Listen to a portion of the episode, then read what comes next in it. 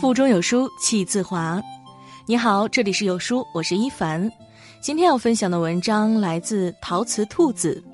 一个人成熟的标志，身段要软，手段要硬。一起来听。几个朋友聚会时聊到这样的一个话题：你觉得什么是一个人成熟的表现？有个女孩说，他是从公司的实习生身上学到了这一课。他俩一起出差到另一个城市见客户，到了会场才知道客户公司的线路出了问题。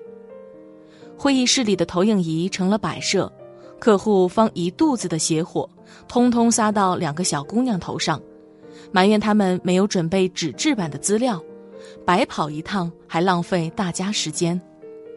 他本来就脾气冲，熬了好几个夜做的 PPT 就这么无端被否决。脑子一热，就准备跳起来跟客户争辩，而那个柔柔弱弱的实习生抢先开了口。那小姑娘本就是南方人，吴侬软语，一口一个老总，一口一个前辈，又是陪笑又是道歉，好说歹说，竟也说服了客户，给他们一个展示的机会。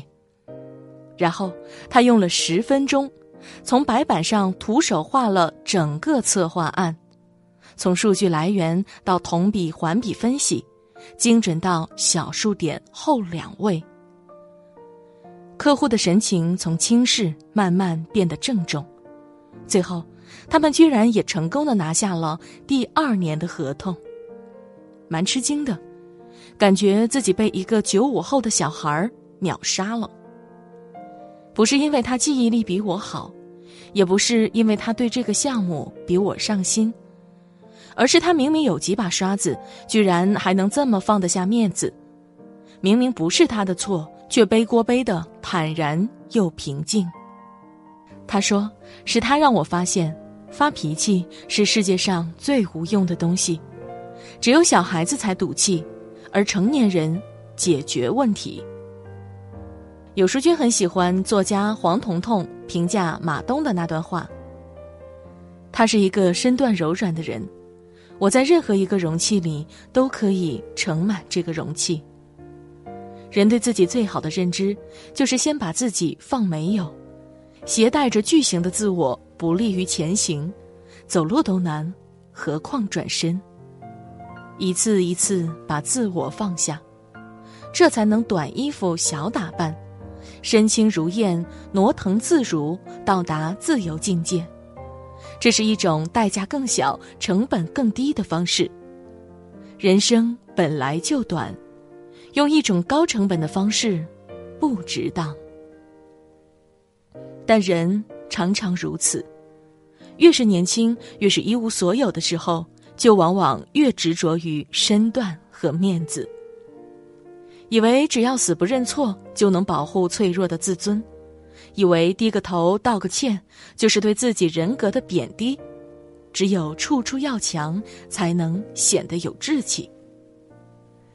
认识一个男生，蛮有才华的，开始时干得顺风顺水、春风得意，很快就成了部门的明星员工。但凡公司高管出席的报告会，PPT 里总少不了他的创意。就当我们都认为他可以实现两年跳三级，完成职场的第一步飞跃时，他却黯然辞了职。并不是为了多大的一件事，在一次内部的阅读会议上，他提交的报告少了一个数据，被部门的副总监提出质疑。众目睽睽之下，他被问得下不来台，已经到了嘴边的一句“对不起，是我没注意”，硬生生的变成。这个本来就不是关键 KPI，就是不看也没多大关系。副总监又是较真的性格，两人竟你来我往的就在会上争执起来。就是从那天起，他开始清楚的感到自己正在被逐渐边缘化，见不到重要的客户，拿不到关键的资源，就连之前手上的几个大项目也被安插了副手。他一怒之下选择了。裸辞。我在一次聚会上遇到他，他正直着脖子跟一个试图劝他的朋友较劲。常在河边走，谁能不湿鞋？谁还没个出错的时候？论业绩啊，我也数一数二。他凭什么一点面子都不给我？当着那么多人把我当孙子训。劝他的人见状，摇摇头走开，而他依然不依不饶的数着副总监的罪状。蛮难过的，看着他亲手把自己的锦绣前程撕得粉碎。好像在疾风暴雨里不肯弯腰的一棵小树，被一道闪电拦腰劈断。是的，他的优秀有目共睹，但在任何一个已成规模的公司里，也并没有谁是真的完全不可代替。人生这场试炼呐，只靠才华是不够的，你还得耐得住批评。受得住委屈。有一句话这样说：成功的三要素，一是坚持，二是不要脸，三是坚持不要脸。坚持每一天都让自己的手段更硬，方法更多，但也学会将身段放得很低，变得更加谦卑和柔软。这本是成长最快的两只互补的车轮。可很多人却把它们完全对立起来，认为只有端起架子、做足面子，才能证明自己的优秀。这样的人往往起步很好，但随着年龄渐长，自我意识日复一日膨胀，而自我能力却因为闭门造车而止步不前，逐渐被自负裹挟，与现实脱轨，成为一个既狭隘又偏激的。面子至上者，人天性自恋，练习把身段放低，是一场艰苦的修行。被史学家评为外儒内圣的曾国藩，一直以其包容低调的风格，成为待人处事的典范教材。但他在三十岁之前，其实也是个不折不扣的刺儿头。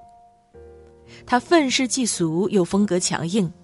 刚开始带兵办团练时，因为看不惯湖南官场的老旧官僚作风，他几乎是以一己之力得罪了所有同僚，与绿营军更是矛盾重重，甚至发生火并。军事上有太平天国之困，官场上又处处被排挤。正在最艰难的时刻，他父亲又离世，曾国藩必须回家给父亲守孝。回想起这几年的遭遇，他心灰意冷，觉得自己非常委屈。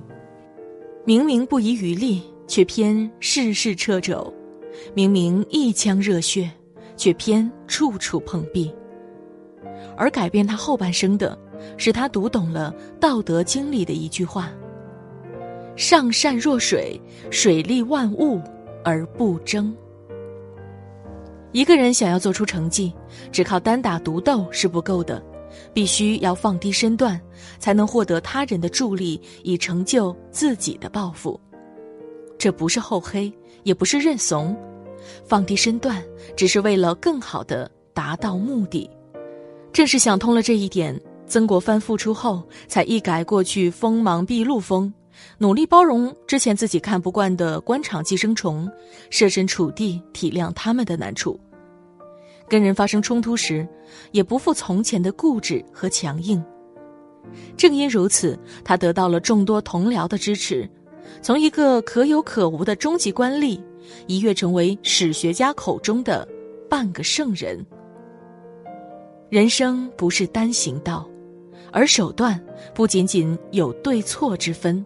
还有性价比。明白了这个道理，才是真正的成熟。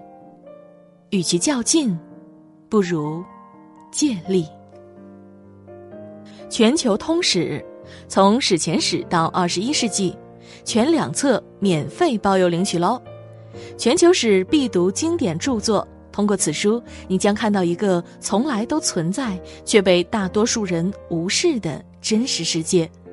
限量三百套领完即止，拉着文末长按识别二维码或者点击阅读原文，立即参加活动哦。好书相伴，让阅读成为习惯。长按扫描文末二维码，在有书公众号菜单免费领取五十二本好书，每天有主播读给你听。如果喜欢今天的文章，记得在文末点个再看，或者将文章分享至朋友圈，让更多的人和有书一起成长。我是主播一凡，明天清晨我依旧在有书等你，早安。